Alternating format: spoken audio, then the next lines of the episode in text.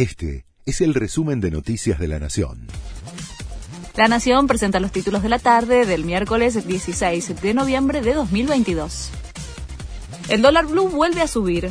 Luego de tres meses de calma, las cotizaciones libres se ven presionadas al alza por segunda rueda consecutiva. Hoy el dólar paralelo se vende a 306 pesos, cuatro más que ayer, y acumula una alza de 13 pesos desde el comienzo de la semana. Juntos por el Cambio no bajó al recinto del Senado.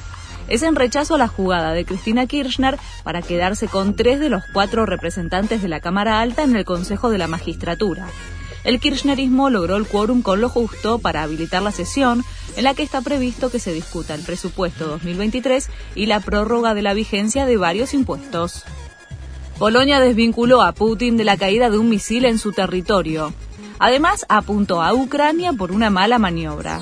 Mientras, en medio de un tenso ida y vuelta entre Ucrania, Rusia, la OTAN y Polonia, el gobierno de Volodymyr Zelensky asegura que tiene pruebas de que el Kremlin fue quien lanzó el misil y pidieron acceso inmediato al lugar donde fue el impacto.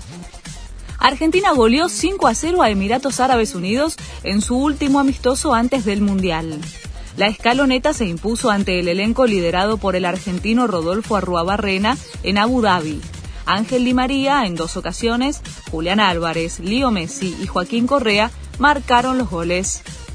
137 futbolistas nacieron en un país y se pondrán otra camiseta en el Mundial.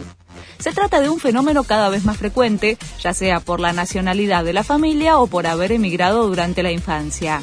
Fernando Muslera, Hernán Galíndez y Rogelio Funes Mori son los únicos tres casos de Argentina que defenderán a otro país y lo harán para las camisetas de Uruguay, Ecuador y México respectivamente. Este fue el resumen de Noticias de la Nación.